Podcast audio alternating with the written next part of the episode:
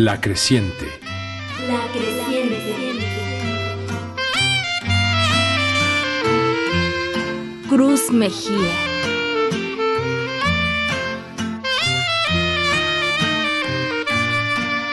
No me atendieron tus ojos, atiéndeme con tu oído. Entre el día y la noche.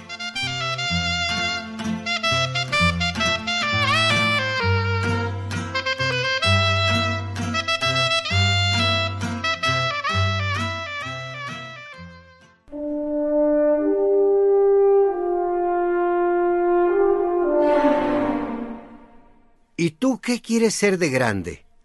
Fueron preguntando a los que estaban ahí. Todos contestaron según sus intereses y la escasa información que tenían. Con las respuestas, algunos despertaron el interés de los adultos que allí se encontraban. A mí nadie me preguntó nada, y no porque no me hubieran visto, si estaba casi en primera fila. Sencillamente no quisieron saber de mis propósitos para el futuro. De momento me sentí como hundido en las sombras de la noche. La luz de la cachimba no me alcanzaba, pero en mi pensamiento brilló una luz esplendente y dije con todo el ánimo lleno de emoción, Yo voy a ser aviador.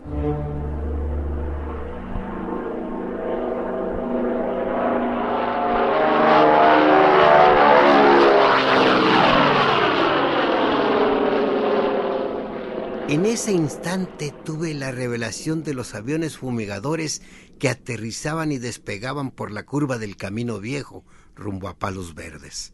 Con eso me entretenía buen rato, largos ratos durante las mañanas. Apenas podía creer cómo un señor se sentaba dentro del aparato, lo arrancaba y después de correr algunos metros, el avión se levantaba achicándose en la altura. Cuando daba la vuelta y pasaba sobre mí volando, disminuía más de la mitad su tamaño y yo sin alcanzar a pisar su sombra.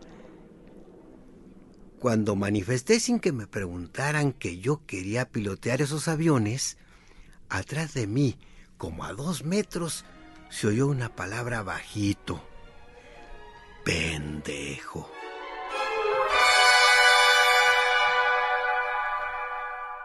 No supe quién la dijo. Se la atribuía a más de dos. Pero esa palabra me entró por las orejas al entendimiento, sacudió mi cuerpo entero, lastimándome el alma. En la semioscuridad sentí arder mi cara enrojecida. ¿Para qué tenía que hablar? Más vergüenza sentía porque entre toda la gente también estaba sentado el profe. Me dieron ganas de acercarme a que me acariciara, pero a la vez no quería ser inoportuno. Quizás en otro momento podríamos platicar a solas y él me daría un buen consejo. Sin embargo, se hizo un silencio largo y mientras se restablecía la plática, me estaba hundiendo en mí mismo, sintiendo todo el peso de la tierra encima.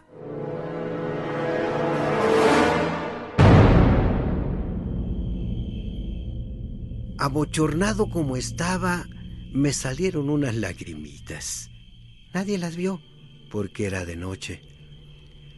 Con el ánimo tambaleante me puse a pensar en muchas situaciones difíciles en que me había visto Estoy seguro de que nadie quiere hacerme daño.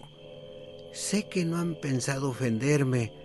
Lo que pasa es que les parezco raro y con eso involuntariamente me hacen sentir mal. Pero, ¿qué es eso que tengo de raro? Yo quiero ser como todos y resulto impertinente.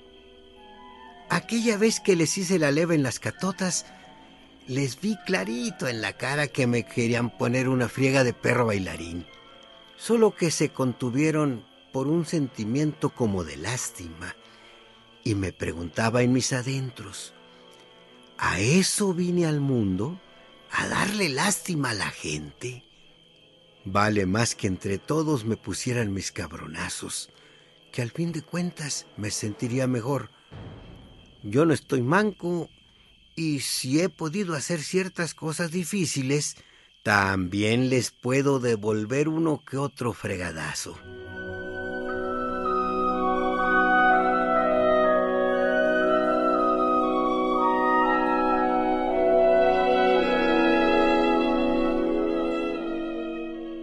¿Será que no sirvo para nada? ¿Por qué me hacen menos? Cuando pasamos al pizarrón en la escuela, la Fita y yo somos los mejores.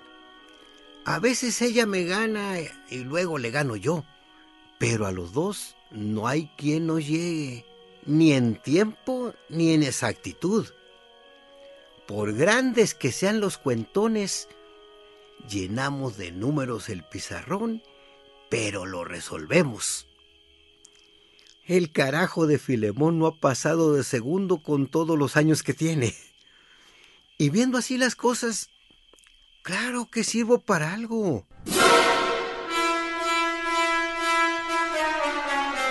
Podría valerme de la compasión que me tienen para lograr ciertos privilegios, pero no voy a ser tan cínico rebajándome a tal grado.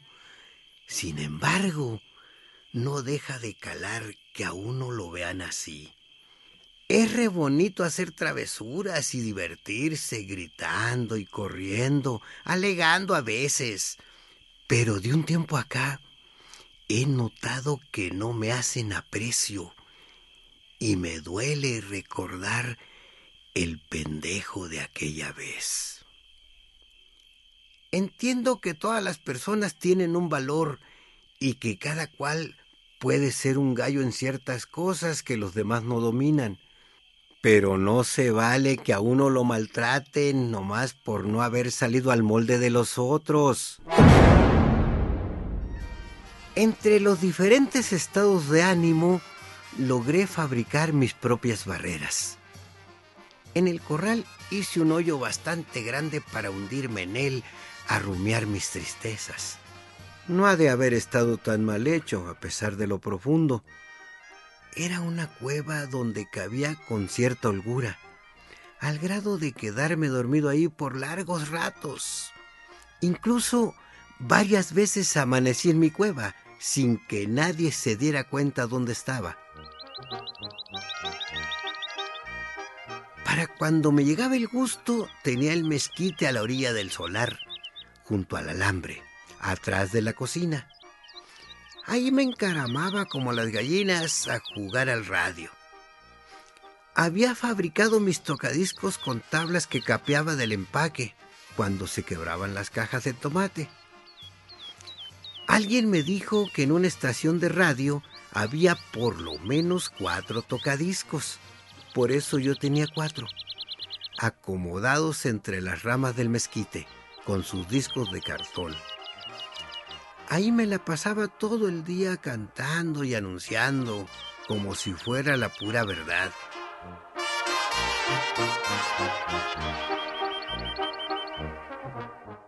El Cristo de tu montaña, del cerro del cubilete, consuelo de los que sufren adoración de la gente, el Cristo de tu montaña, del cerro del cubilete. Aquí fue la chingada. Ese es mi compa Cuy. Él sí va a ser artista, no fregaderas. Gritó el güero Norza a la pasada, predestinándome al estrellato. De eso ni me acuerdo, pero el mismo güero me lo platicó muchos años después en Palos Verdes, donde me encontró cantando con la guitarra con varios de los compas, en donde vino a enterarse de que ya tenía un disco grabado. ¡Ah, qué bonito se siente cuando lo tocan a uno en el cine del Bellaco!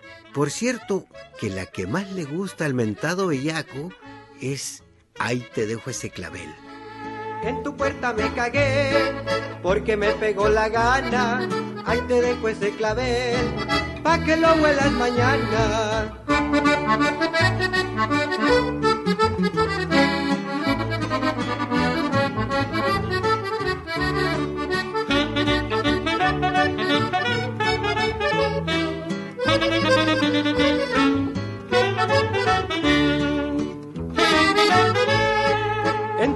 Me cagué, creyendo que me querías, puesto que tú no me quieres, venga la mierda que es mía.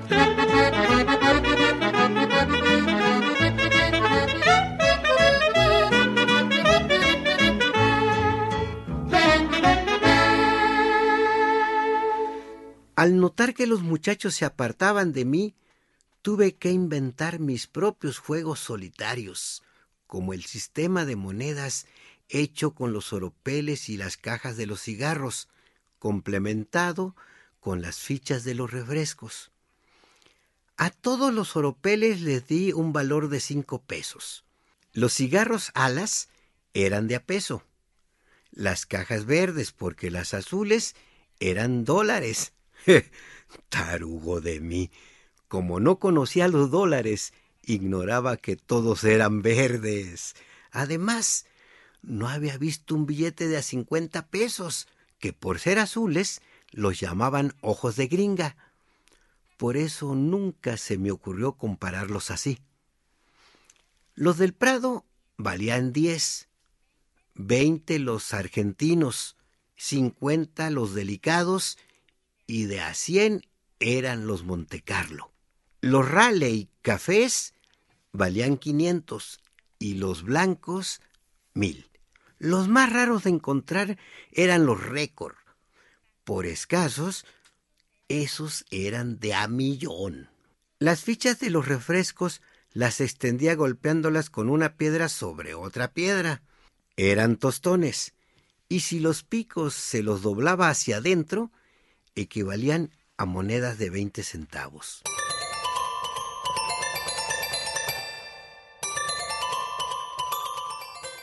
Con este sistema de monedas jugaba el patrón y mandaba a los plebes a piscar algodón, que no era otra cosa sino arrancar el zacatón que estorbaba en los patios de algunas casas.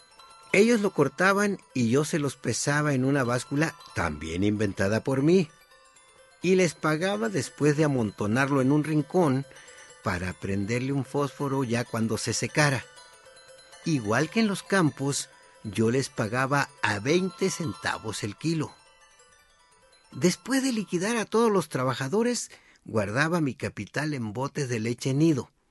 Los tapaba muy bien y los enterraba en el corral, dejando una seña arriba. Cuando me tardaba varios días en desenterrarlos, me daba cuenta de que no estaban en el mismo lugar, pero nadie los había movido. Así fue como supe que los entierros caminan bajo el suelo. Y si uno se descuida, después no sabe dónde quedaron. Con el agua del lavadero hice un canalito y le di cauce para el corral en un rincón que me apropié para hacer una parcela.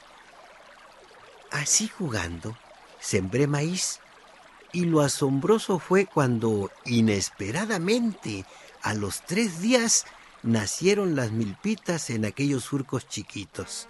Entonces tuve que rodearla de espinas para que las gallinas no se comieran la siembra.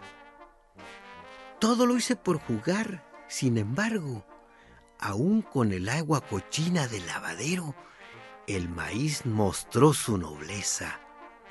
No llegó a crecer del todo porque la parcela era chiquita y las milpas se topaban unas con otras, pero me queda el gusto de que muchos de mis juegos se hicieron verdad. Aunque mis milpitas sí alcanzaron a comérselas después las gallinas. Pero ese gusto, ahora ¿quién me lo quita?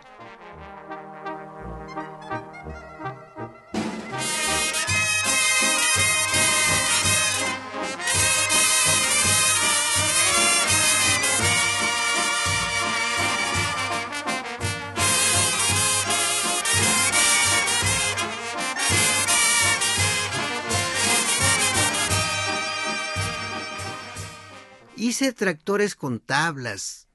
Las tapaderas de los botes de leche en nido servían de llantas traseras. Las delanteras eran cajas de vaporrub. Así tuve también mis carros para cargar costalitos de frijol. Me dio por fregar a mi amapa que me cosiera los costalitos con los pedazos de remiendo que le sobraban de la costura. Iban mis carritos retacados con cargas de adeveras. Llenaba de agua los tambos de los jugos y las tecates para jugar al vendedor de tractolina. Con decirles que hasta hice una caja de muerto para enterrar a un pájaro enjaulado que se me murió porque en el corral tenía mi parcelita, mi estacionamiento de carros, los canales con sus puentes, un tejabancito y mi panteón.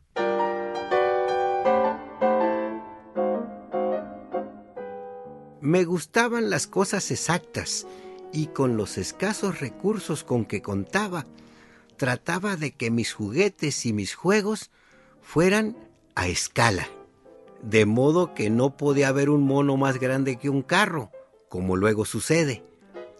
En mis adentros tenía un mundo grandote, bien construido, alimentado de día y de noche. Era el modo de enfrentar mi soledad.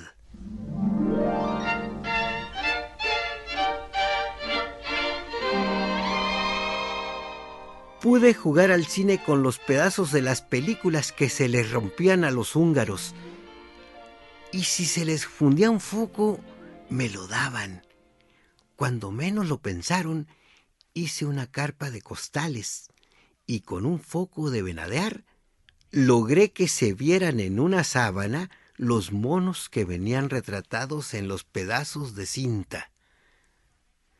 Con el chapo de Colás hice un circo nosotros mismos éramos los payasos, y hasta de viejas nos vestimos los dos con las naguas de nuestras hermanas. La raza nos pagaba la entrada nomás por reírse de nosotros, pero eso nos valía gorro. Ya teníamos para los raspados.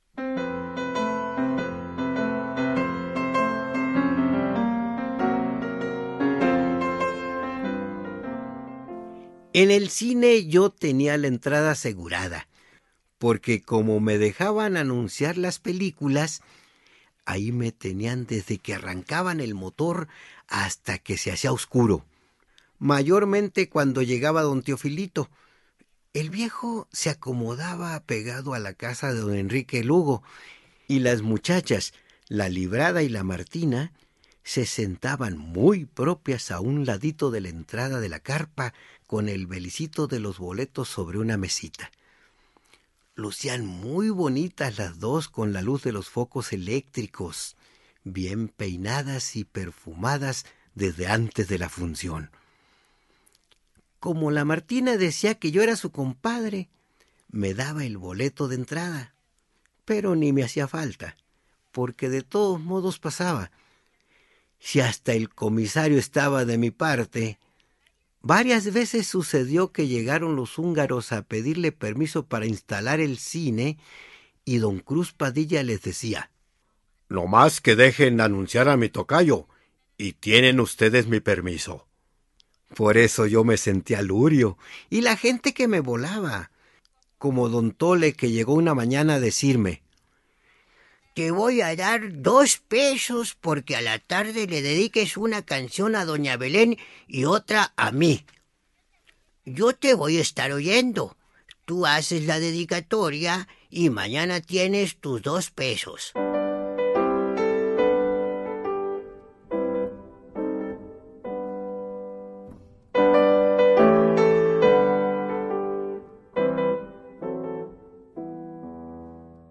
Todas esas cosas que hacía eran en cierto modo inconscientes, como que ya lo traía en mí y me sirvieron de mucho durante buen tiempo para amortiguar aquel trato diferente que recibía de grandes y chicos. Se estaba forjando algo de mi futuro y con ello se me olvidaba buen rato mi soledad. Tenía tiempo suficiente para saborear aquellas situaciones que no todos gozaban. En ese sentido, también fui un privilegiado. Mis juegos, mis noches y mis días, las nubes en el cielo, la sombra, la luz y la penumbra, todo me brindó sus maravillas y lo disfruté enormemente, con lo que hacía más llevaderas mis tristezas.